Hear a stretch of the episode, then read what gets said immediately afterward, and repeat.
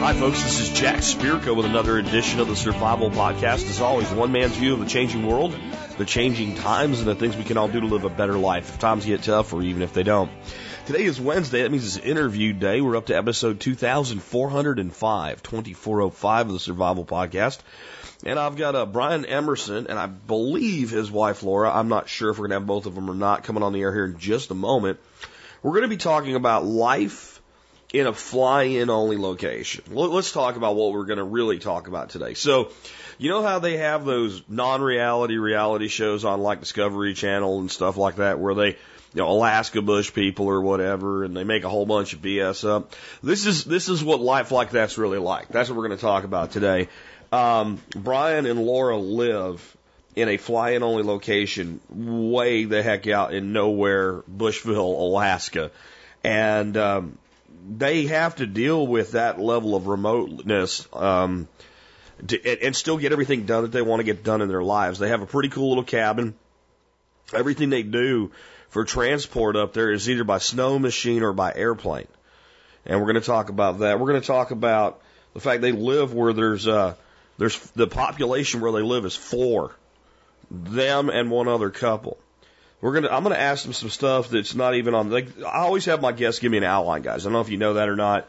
Um, if you ever have somebody you think should be on the show, the way they get on the show, they go to the survivalpodcast.com, click on guests, and you can see a form there that they fill out. So I always ask everything that I'm asked by the, the, the guest to ask because that makes sure that we're talking about what they want to talk about. But I'm going to talk to them about things like future looking things like, well, what are you going to do when you get older?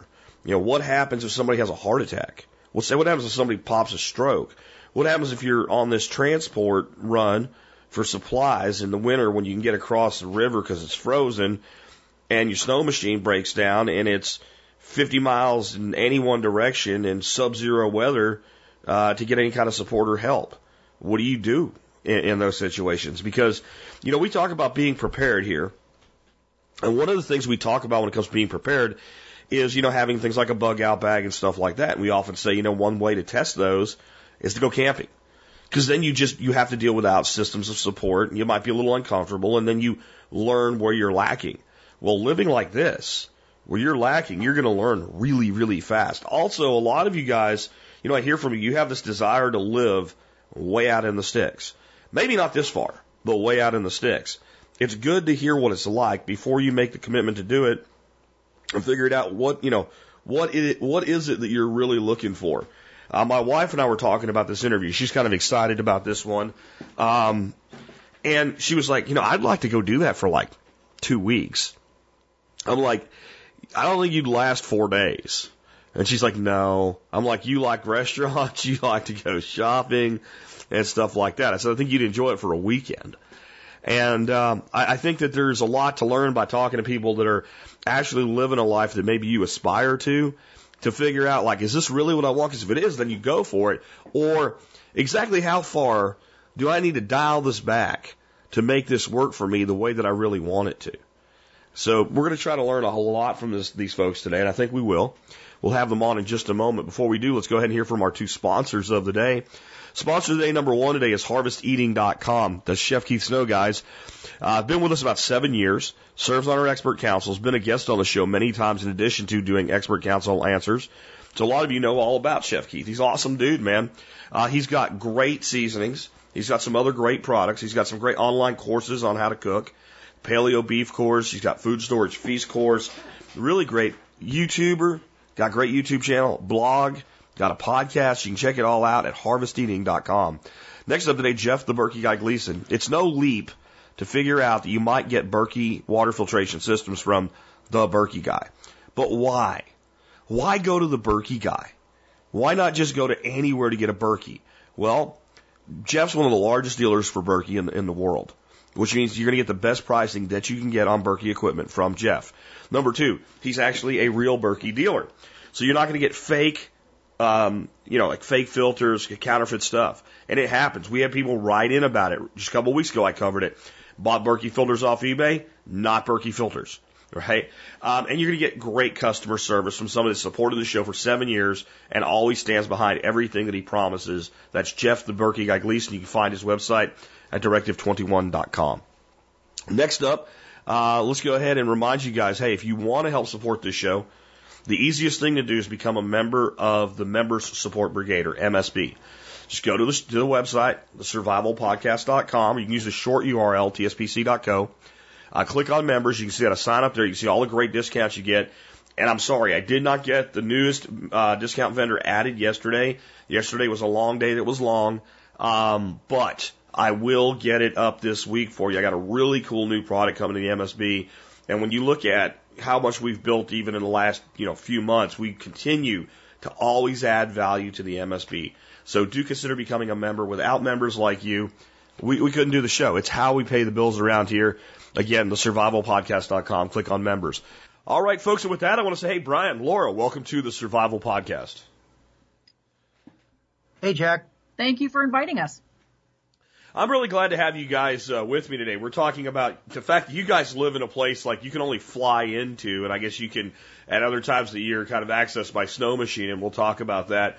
What I want to lead off with, and like I said when we were doing our pre-show intro, I'm going to let y'all decide who speaks when, but I'd kind of like to hear both of y'all's answer to this separately maybe. Y'all decide who goes first. What made you decide to live this way this far out in the first place? Yeah, Jack, I'll, I'll uh, start off with that. Um, I spent part of my growing up life from probably 8 to 18 uh, in part on a 120 acre farm with a log cabin in Wisconsin hunting, fishing, tractor riding, wood splitting, the whole thing. Love the outdoors. And then somehow, maybe a little bit like yourself, I got caught up in the corporate world and uh, knew something was missing. And uh, so many years later, I was in a position where I could buy a little piece of land. Uh, loved what I heard about Alaska. And then uh, in 2008, when things were kind of falling apart, we realized, uh oh, maybe this is going to be a bigger uh, part of our future than we originally thought. Jack, I think his answer sounds really good, but personally, I think it was his midlife crisis. Okay. and how do you get you to go along with it?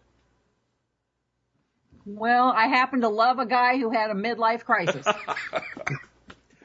oh, excuse me, guys. I'm dealing with a cold. That that is going down is the most honest, authentic answer in 11 years of this podcast. That's awesome. So so tell us like where are you guys located? Because, like, you know, Alaska's a pretty big place.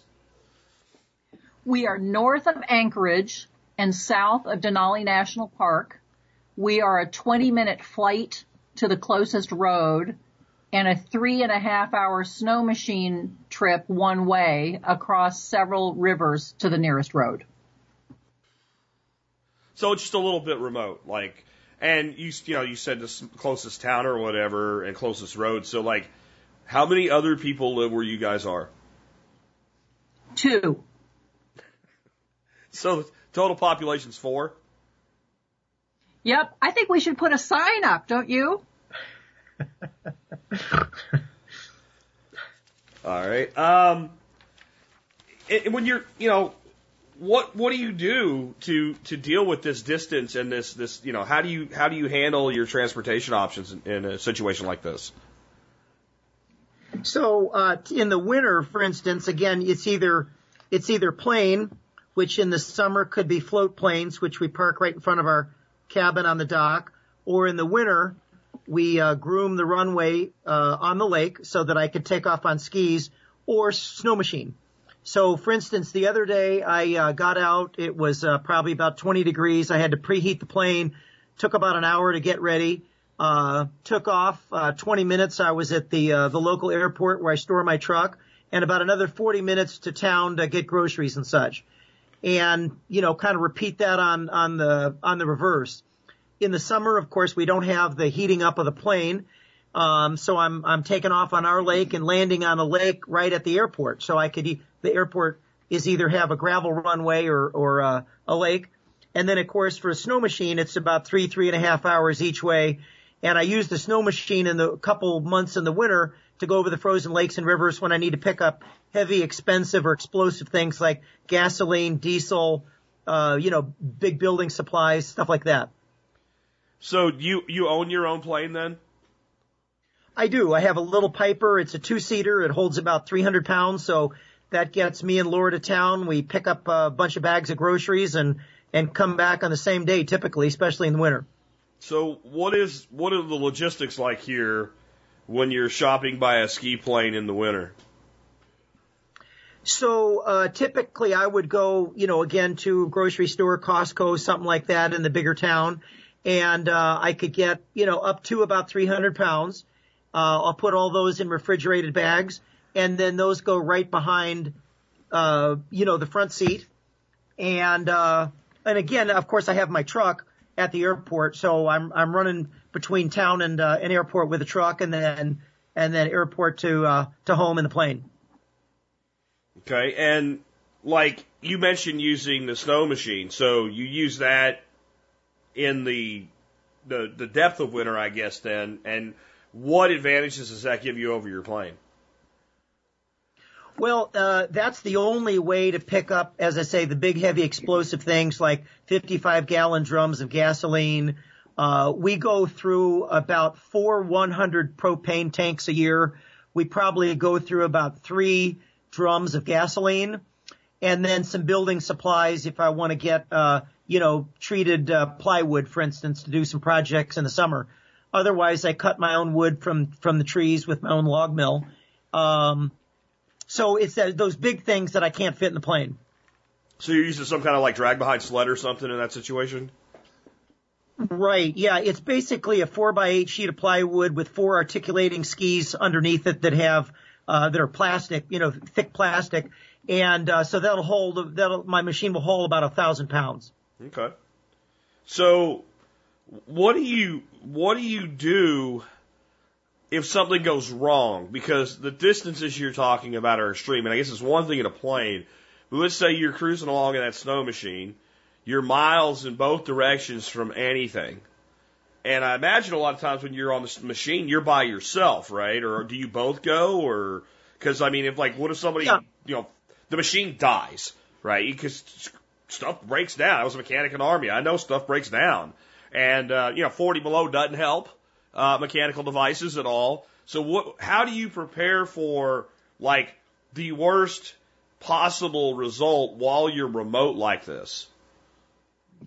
Sure. So first of all, the state of Alaska requires emergency survival gear at all times in airplanes. Uh, and you're supposed to survive at least three, have at least three days of food, um, you know, ways to make a fire, go fishing, hatchets, all that kind of stuff. And I've taken a bunch of uh, wilderness survival classes, either through the Civil Air Patrol, for which I fly, or Red Cross or other groups. And so uh, we do winter camping. So if worst comes to worst, I kind of know how to do that. Uh, number two, I tend to go uh, on snow machine on the rivers, which have other haulers. And so typically, even on a slow day, probably somebody's going to come by that you could flag down to maybe, you know, ride with them into town. And then the third thing is ham radio. I have a big ham radio set up with handhelds and base units and everything. And so I take one with me on the uh, snow machine. I have a license. Laura has her license. We've got the mobile here at, at home. So I could call, you know, we've designate, designated a certain time or a certain place and a certain frequency. I'll call in and check in when there wouldn't be any other communications.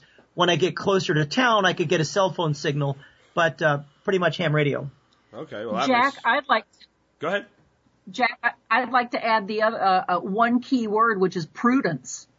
I mean, Right. we've learned living out here. There are times when you just don't go.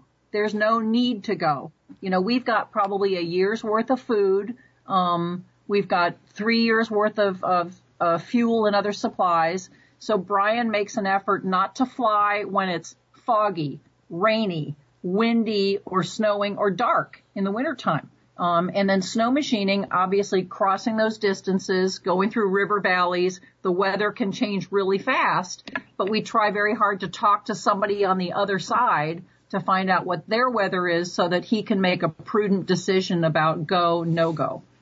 I, completely agree with that. And I mean, that, in your situation, it's the extreme example, but I mean, I talk about that just in general. Like, you know, when you have an ice storm and your boss is on you about coming into work, like my wife used to get really guilt tripped into that stuff. And I'm like, you know what? They're not going to pay your bills when you're laying in an ICU.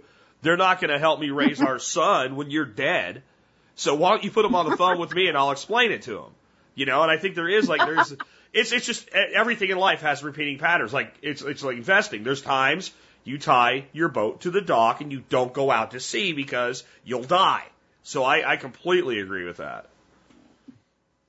So tell me about your house. Like, when did y'all build this place off grid, or when you when you found it, was the house already there? I mean, I watch these reality TV shows and stuff, you know, with people looking for property in Alaska, and you know, I think a lot of it's what I call non-reality TV, but there is some realness to like this kind of remote location. Like, how did you decide where? How did you find the place? That type of thing.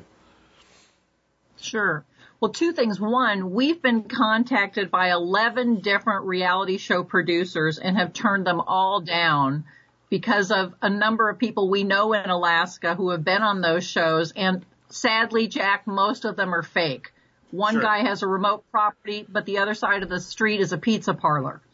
But in our case, our property was, was totally undeveloped, old growth forest. It's five acres. It's surrounded by uh, millions of acres of state land. And it had been proved up by a prior homesteader who just had built a little shack on it several years before and then never did anything with it. So Brian had been looking at those various remote property sorts of websites, found this property, visited it summertime, liked the location, and fortunately those two other people that live in this vicinity, we hired them to build our log cabin, which is just two stories, just two rooms. I think it's 750 square feet from 106 spruce trees that he cut down in our property. Um, now, after he built it, he decided that was more than he wanted to do. So we incrementally added additional buildings, some simple plywood structures like an outhouse and a food shed and a shower house and a power shed. As we had the money and the cash and found other workmen in the vicinity who were willing to do that three and a half hour snow machine trip to come out here to build like our chicken coop or who would fly in with Brian in the summertime or in the wintertime. So it's been an incremental uh, building project. We now have, I think, nine buildings on our property. So, you know, you use as much conservatism with this answer as you want. Like, what is the cost to do this? Like, to get to where you are today, if you're comfortable with that? I think that's a really good question. I think if somebody wants to live like a miner 49er in some little old shack, it could be really cheap. But in our case, for example, we wanted to have well water, so we were on a wait list for three years until somebody could bring all the equipment out here, and that cost us $11,000 to dig a well. Um, my husband built a 120 foot power tower, which has solar and wind and, and other power components on it, and that cost us $12,000. So the upfront costs were high, but then we have, you know, no mortgage, no insurance. Our taxes, are, I think, are $220 a year. So after getting it the way we wanted it, our, our ongoing expenses are nil. Okay. And so that kind of brings me to my next question. Like, what do y'all do, like, for money? Like, are you running some sort of a remote business? Um, I, did you kind of semi-retire here? Like, like, how how are you funding your life? And like I said, I know you don't have a huge expense now, but like to get to this point, like, did you just save up and go do this, and now you got this lifestyle, or you know, do you have something ongoing? Sure, Jack. So when we were living in a high rise in Houston, Texas, uh, I was in the finance industry and um, had uh, grown a business that had uh, put us in a in a decent position, and uh, that allowed us to kind of get started.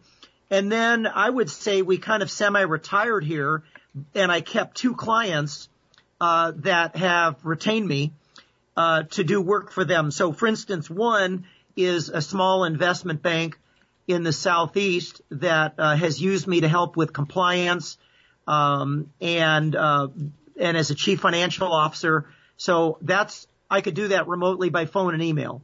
Okay. Um, then another uh, business that I had run, I had sold to a company in India, and that company gave me a three-year consulting contract in addition to the purchase price, so that uh, Laura and I go to India for a month each year in November when the weather's really bad here, and uh, help them grow their call center business. So, so basically, we're telecommuters.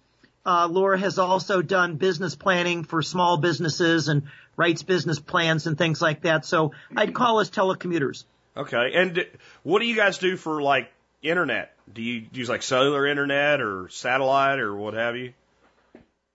Well, there are several things. The main thing is we have a satellite internet, Okay. and uh, that's worked great for us. Uh, that's what we're on now.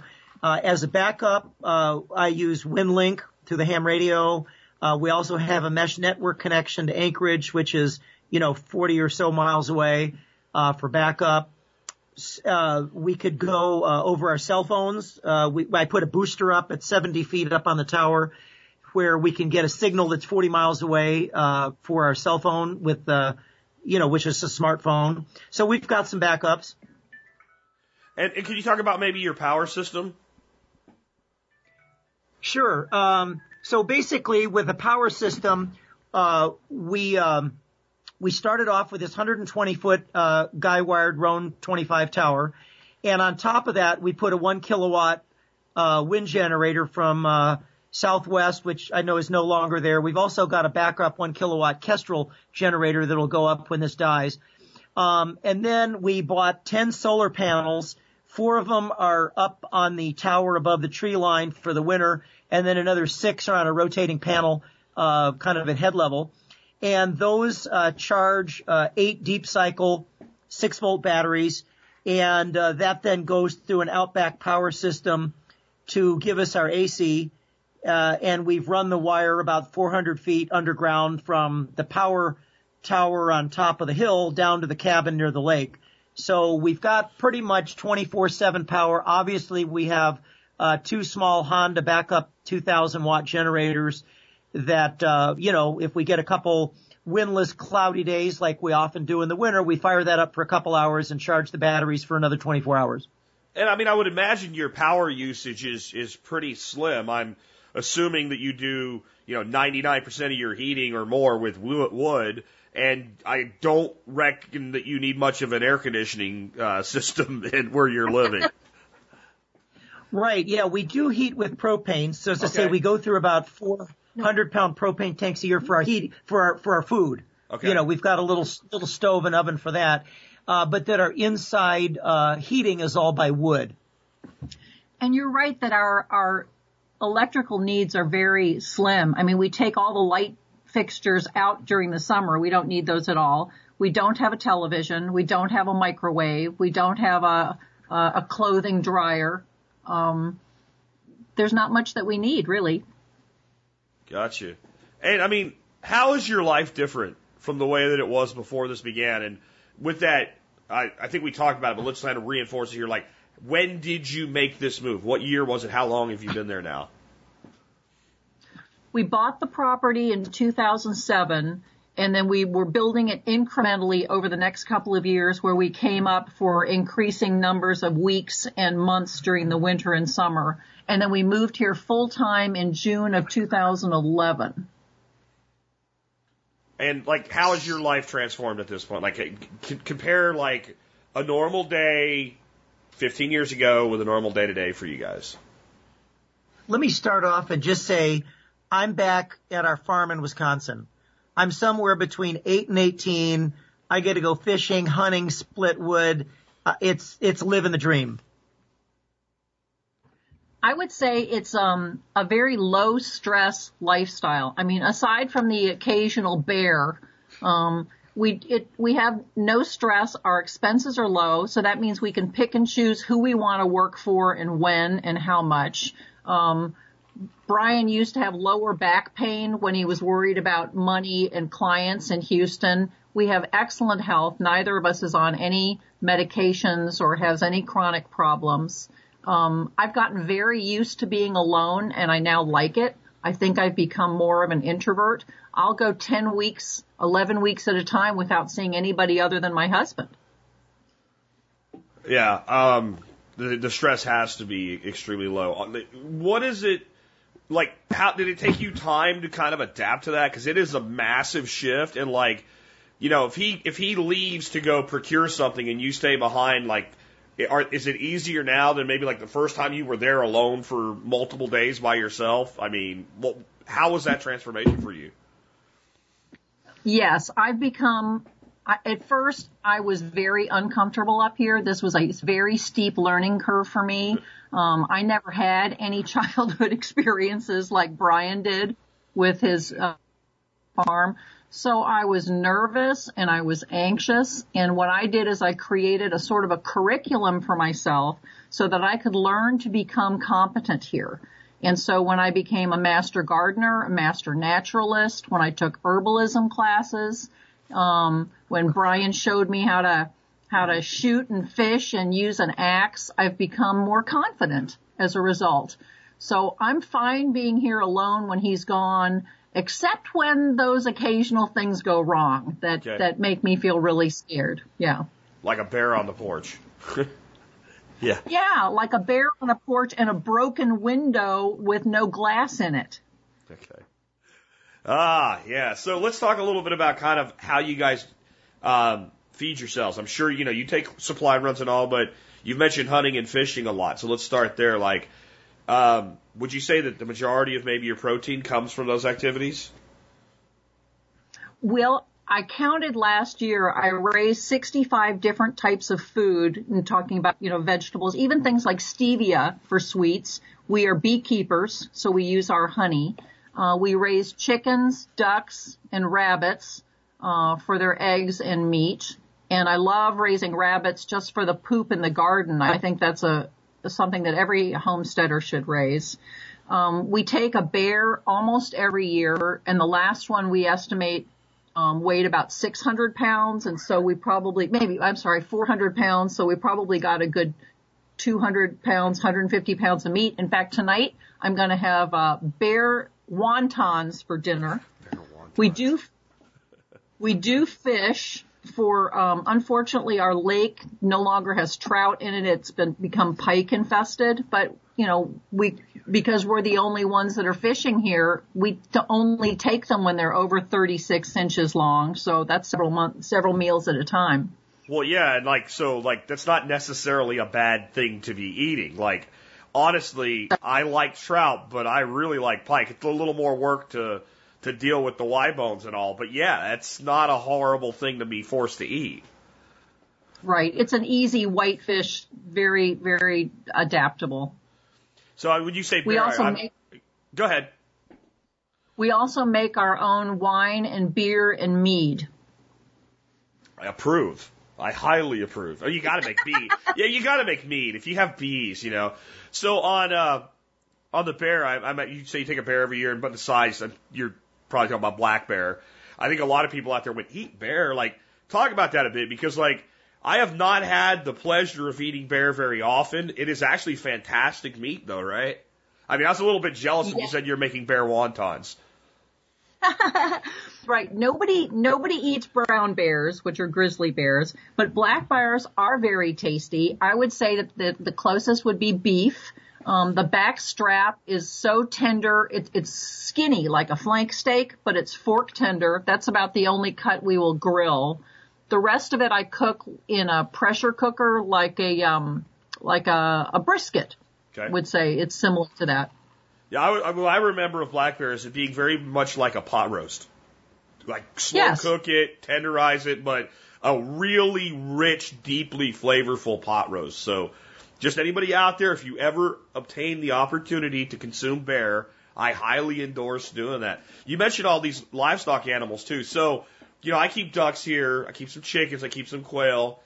I have to say that when, you know, and you're going to laugh at me, but when, you know, temperatures roll in into the high teens, uh, it creates some issues for me. So how do you deal with, you know, not just cold, but very little sunlight for a, for par, a big part of the winter with, with all of those animals, making sure that they have water, et cetera?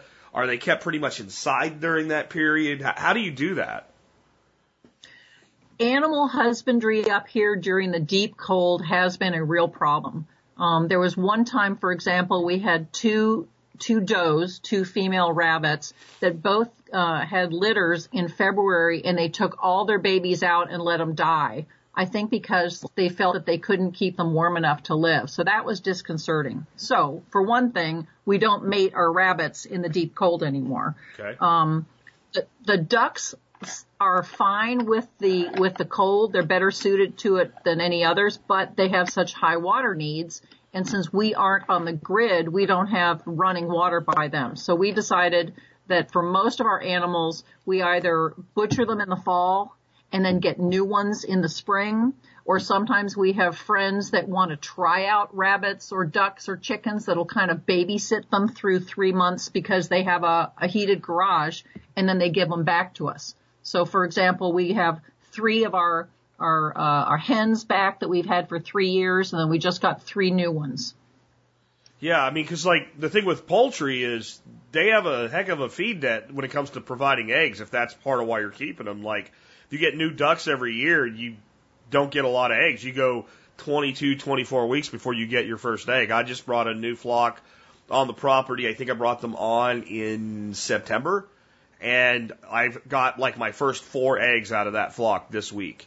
So, like, are you The- keeping them for eggs, or are they being used for other purposes, or?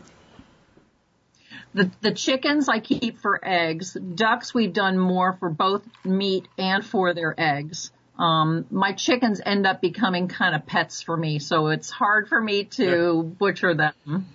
I understand. On the gardening stuff, right? So, like, Alaska's actually amazing for growing stuff because you have those incredibly long days uh, in the summer, but you also have a relatively short growing season. Do you guys have a greenhouse? Or are you doing anything to extend that growing season? What have you? We have an unheated greenhouse, and if you had a picture of my cabin right now, you would see that every south facing window has shelves on it filled with hundreds of seedlings that I'm starting early. Um, I think the most wonderful thing about Alaska's growing season, as you were talking about, is all the berries that grow here wild and then also cultivated ones that love the soil. So we have hundreds of cranberry bushes, raspberry bushes, uh, currants, elderberries. It's, um, I mean, uh, my favorite fruit all over my yard. And it comes like really fast. That's the thing. Like from what I've seen, like you know, we we come out of our winter and everything's like, yeah, you know, I got until like November to grow. I'll, I'll get there. But the further you go north, or I guess south if you go the other direction far enough, um, it's more like that growth knows like now is the time, and I better go now and get this done while I can. And the growth is incre- it's explosive, and I think it's a combination of it has to be the plants have adapted to it, and then the other side of it is you do have like the ridiculous amount of of daylight. So I think actually I've I've, I've read it like this that if you actually look like where you live and where I live, we get the exact same amount of sunshine every year. It's just how we get it and when we get it. Right. Right. Well, I totally agree with you about the fast growth season. I now understand the term watching the grass grow. So how much how much land do you have? I mean, like I, I've noticed that like when you watch like the real estate shows and on, I like the real estate ones a lot better than the you know Alaskan bush people ones like y'all were talking about. Just the flat out looking for a house because you can only make that so ridiculously dumb. Um, but when you when you look at people and they're looking for like a lake house in South Carolina or something, they're looking for 20 acres, 40 acres, 50 acres. It seems to me like when people move up into remote locations like this, you're like, there's only four people that live here. And there's, you know, I don't need a lot of land. I need my little place and then like you go wherever you want, I guess, right?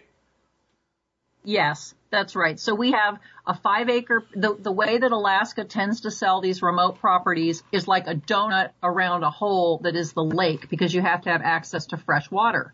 So this particular lake, um, had eight plots, but there are just two families that live here and then millions of acres of state land behind us that will not be sold. So it's just like you said, I have less to take care of, but I don't get to hear any annoying noises from neighbors. I guess not with only two of them. You know, if you, I, I look at this way: if you have like a total population of four where you live, and you can't get along, you are the problem. Like you have to be the problem in that situation. So like you, we were talking about hunting, and you talked about bear. Like, do y'all hunt?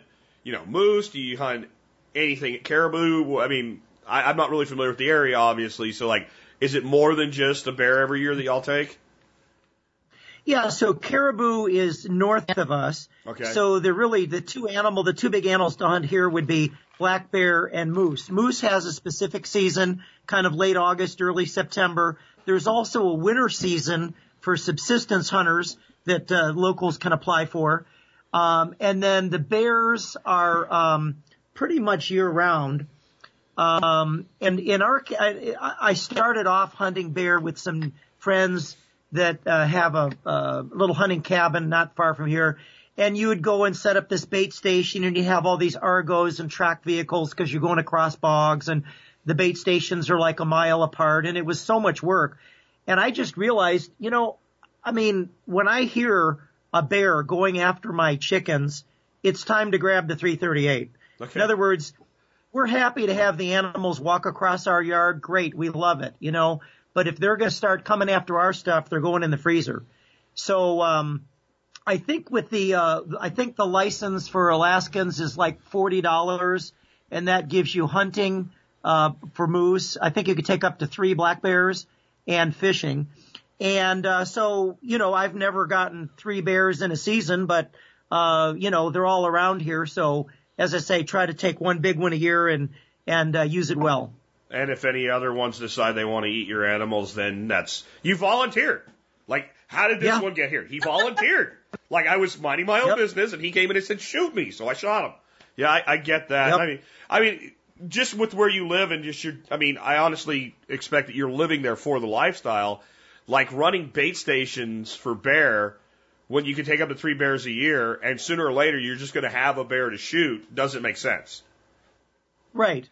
Yeah. Ti time, time and motion effort. Just wait. They'll, they'll be along. The one Brian took last year, he just took from our front porch. yeah, I I get it. Like he volunteered. Like hel- hello, Yep. okay, bang.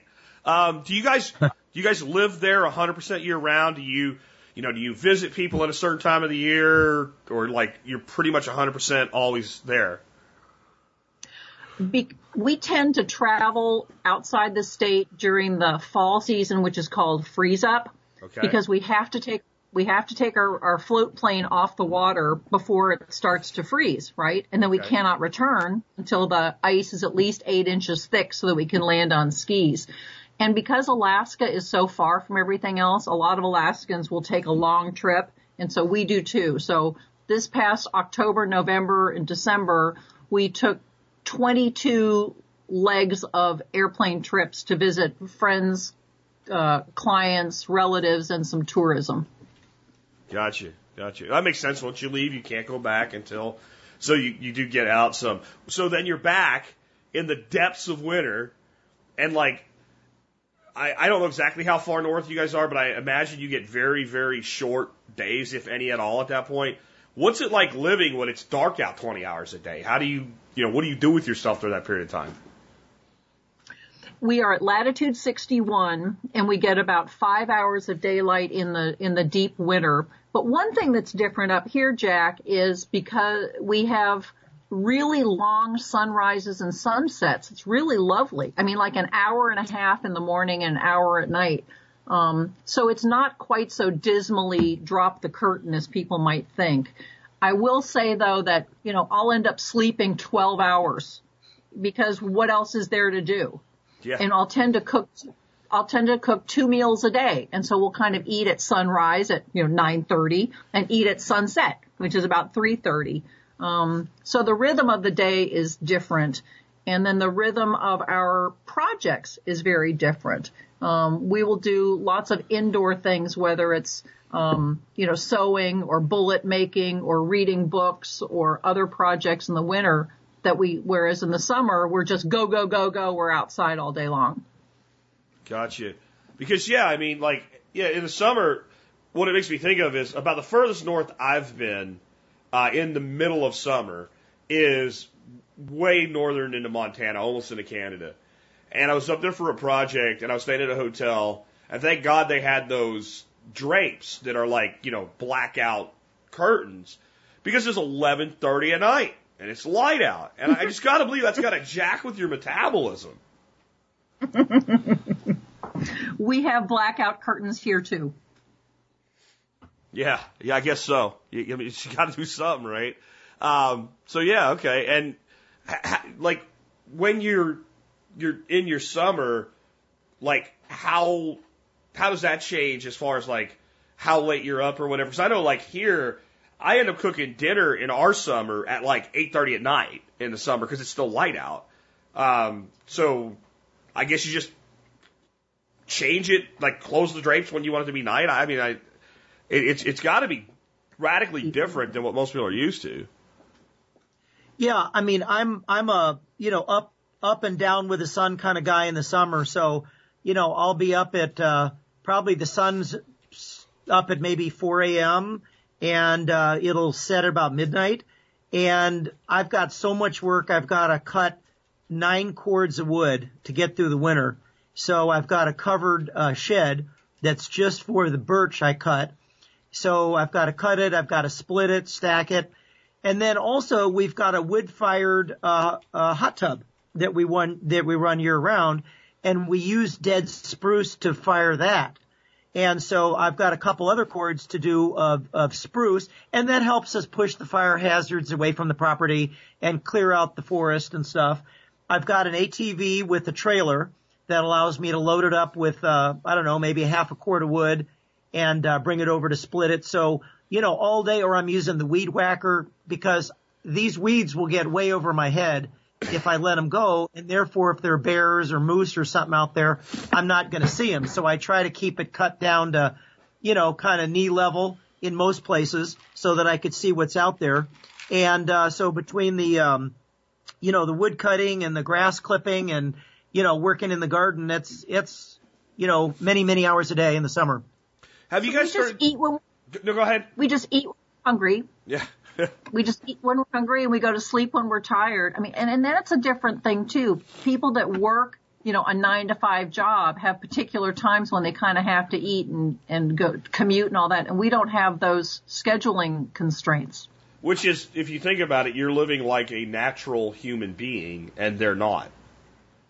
Right? Because it's not, I don't think it's a natural thing for humans to be on an eight hour schedule, five days a week, then off to then go back and get two weeks off a year. Like that is how society has structured our lives, but you can't find an indigenous people that live that way. I, I defy you to have, show me an indigenous people that like, oh, it's eight o'clock, time to go out to the fields. Like, no one that lives an indigenous lifestyle has ever lived that way. It is a modern societal construct.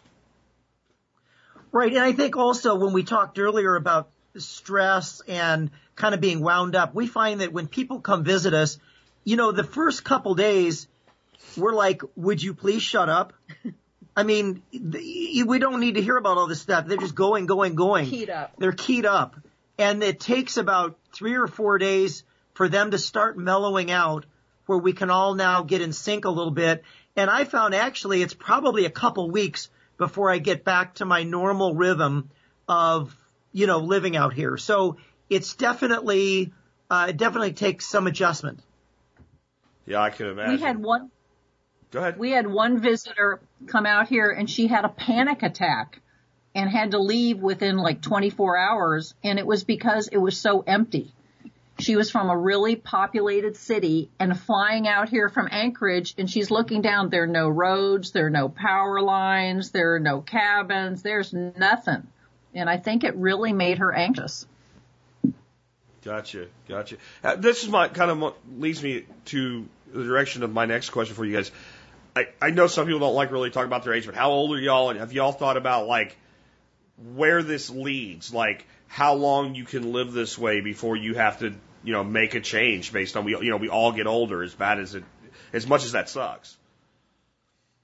Well, that's a really good question. And in fact, that's been my, my husband's winter project. So I'll let him tell you about that. But we're 58 and 61 years old And so some of the little things that we've been doing are trying to stay healthy and eat well and exercise and not get sick. And then other things I've been learning about herbalism. So I practice all sorts of treatments on my husband. And if he's still breathing the next morning, I know it's a keeper. But he's been much more intentional about this and he has a book to recommend to you that I think you and your, your followers might be interested in. Well, eh, other way around, Jack, my hat's off to you. I just finished Alton's antibiotics that I got from you. Okay. And it's incredible. And I've ordered all my fish antibiotics. I've got a huge list of, um, you know, medical supplies and I'm working my way through them. So, you know, for people that don't have a, a, a, medicine medical background, I think we're doing pretty well in being able to take care of a lot of the things we can ourselves based on a lot of the over, over the counter, you know, medications and, and things that are out there at the typical pharmacy. So again, thank you for, uh, sending that out to your, uh, audience. And also I want to do a plug. I, uh, based on what you, your, um, uh, session, which was 1861, I went to the open source ecology weekend with, I think it's, uh, Marcin Jakubowski and I uh, I went over there to uh, Missouri and uh, learned how to make some of these machines that uh, he's working on. So again, thanks Jack for sending out some great recommendations. Well, cool. Okay, that's good to hear. Um, what what would you say to people that are considering doing this? Like, I, I you know I imagine that there are people that maybe don't really know what they're in for, and then there's people that this is right for. Like, how does a person figure out like how remote do they really want to be? We've thought a lot about that because we will have people write us through our blog or something and say, "Oh, I'm going to do that when I retire," or you know, my wife and I. And I'm thinking, really, have you asked her? Uh, so my first piece of advice would be that if you're going with a family, understand what the family's views of this are. Because if you know, if mama ain't happy, nobody happy, right? So that's one thing. A second is there are many skills that people can practice and learn when they are on the road system, whether it's at a university, whether it's at a, a, a, a botanist program, whether it's online classes, whether it's books. They're a lot easier to learn when you have mentors that can help you. So for example, even going from Texas to Alaska, obviously totally different ecosystems somebody could learn about foraging in Alaska and could learn about growing food, I mean, pardon me, in, in their home state before they move somewhere else. But I think people need to be adaptable. They need to be able to uh, learn new skills. They need to be willing to be alone. They need to be willing to make mistakes. Um, and I think they have to lower their expectations of what they think a lifestyle should be. Yeah, yeah, I'd agree with that. Like, I think there's there's a big case too for like, don't just do this. Like, there's a lot of things in life, and I'm, if you guys listen, you know I'm big on that. Like, just take a shot, go do it. But then there's some things that like you need to prepare yourself for this. You need to take some steps to make sure this is right. You know, it's a lot cheaper to go visit a place for a week and see if you really want to live there than just buy something that, you know, unseen on the internet type of thing. And there's certain like I'm going to live off the land. I'm going to do this. I'm going to. Well, do you have any of those skills? Start to develop those skills first. Absolutely. It just seems so naive to me when people say that. I think those kinds of people are generally running away from something rather than running towards something else. That is the quote of the episode right there. Run instead of run away, run to. I think that's that's that's a big thing. I think that's kind of what y'all were doing, and that's probably why it's worked out for y'all. Well, um, you want to tell people you guys do have a blog, right? That they can check out and see all the stuff y'all are doing. Yes, the address is Alaska uu1.blogspot.com. I definitely recommend people check that out. I'll have uh, links in the show notes for you guys today, and I appreciate you being with us today. If there's anything else you oh, want to say you. as we wrap up here, I'll give you uh, last crack at the mic. Thank you for all you've taught us through your shows through the years. Yeah, Jack, we're we're real supporters and uh, uh, just uh, appreciate everything. And uh, I'm living the dream, but it's a lot of work and and a lot of fun. And and I hope your other listeners have the uh, opportunity to pursue the, their interests and their dreams as well. Well, again, guys, thank you for being with us today. Well, I, I hope you guys enjoyed that interview. I know that I did. It was a really interesting story. Uh, loved hearing uh, about the way these folks are living their life. It's certainly interesting. Um, as I said during the interview, I don't think it's for me, but uh, I, I could live a little more remote than I do, and I think getting a taste of the extreme on either end helps you figure out where in the middle uh, fits best for you, or does one of the extremes work for you? Anyway, uh, with show wrapped up, if uh, you want to support us, you know, we talked in the beginning of the show about how you can become a member. The other way, the painless way, that costs nothing really to do, to support our show is do your online shopping at tspaz.com. That's T-S-P-A-Z.com, tspaz.com. Go there. You see all of the reviews I've ever done on Amazon. Everything's available alphabetized by category. Um, all the latest reviews are, there's a link for that. And you can get over to Amazon and just see the deals of the day on Amazon. Shop for anything you want. As long as you start there, you help support us no matter what you eventually buy. Uh, today, though, the item of the day that I have for you that I've reviewed is Catahoula Manufacturing Tarred Bank Line. Um, tarred Bank Line is one of my number one items for um, for backpacking kits, for bug out bags, vehicle kits, you name it. Uh, cordage is one of the five C's of survival. And it is one of the more difficult ones to fabricate. It is, you know, you can make cordage out of a, out of yucca leaf if you want to, but it's time consuming, especially if you want to make like 500 feet of it. And when it comes to cordage, tarred bank line to me is the king. It's better than parachute cord. It's better than anything else out there. It's really strong. And when you tie it, it stays tied. If it is actually tarred bank line. What you will learn if you go to Walmart or go to any website and just buy regular, supposedly tarred bank line, is that it's black string. Black string does not equal tarred line. Tarred line, I know it sounds crazy, but it means it's impregnated with tar. There's a reason. It makes it sticky, it makes it pliable, and it makes it when you lash something with it, stay. When you tie a knot, it stays. When you set a limb line for a catfish that grabs it and tries to pull the tree out of the ground, the knot stays tied. That's why you use tarred bank line. Catahoula Manufacturing is the only brand of tarred bank line I would ever buy on the internet. I might find something else someday. If I was in a store and they didn't have it and I was looking for it and I could open it up and touch it, then maybe I'd buy something else. The only brand I've found that always comes actually as tarred line, which is what you're looking for, is Catahoula. So it's what I recommend. You can check out my review at the website. You can find everything, as always, at tspaz.com. And real quick, guys, if you're not on my daily email, consider getting on there. It's really easy. Go to the website, click on subscribe, fill out your name and your email address. It's all the information I ask for. Once a day, you get a single email. All it says is here's all the stuff I put out today links to it. That's it. Bye. Uh, I do not spam. I don't do major email campaigns. I don't do any of that. It just keeps you informed and you don't miss stuff. And you might pick some things up in the email that you won't pick up even if you watch the blog like a hawk. So you want to get on the email list again, thesurvivalpodcast.com and click subscribe. That brings us to our song of the day. As you can tell, my, uh, my issues with my throat are continuing. So I'm going to go kind of short with the song of the day today. The song today today is you know it's from Journey Week. We're doing Journey all this week. It's called Only Solutions, and it's from the Tron movie soundtrack from what 82, 83 Tron came out. Uh, really was like like today if you watch it, it's kind of like those are pretty pathetic special effects. You know, if you're young, yeah, okay, fine. You don't. We didn't have CGI, right? We didn't have any of this stuff. In, in the 1980s, it was like the coolest movie ever. There was a video game, what have you. Um, but this song is kind of like you know like a like a screen roll song for an action movie type thing. Um, and it loosely fits the movie, I guess. And it's not really that deep of a song, but you know, there is a a vibe in it, an overall message of I don't want to hear about all the problems. I don't want to hear about all the reasons that something can't be done.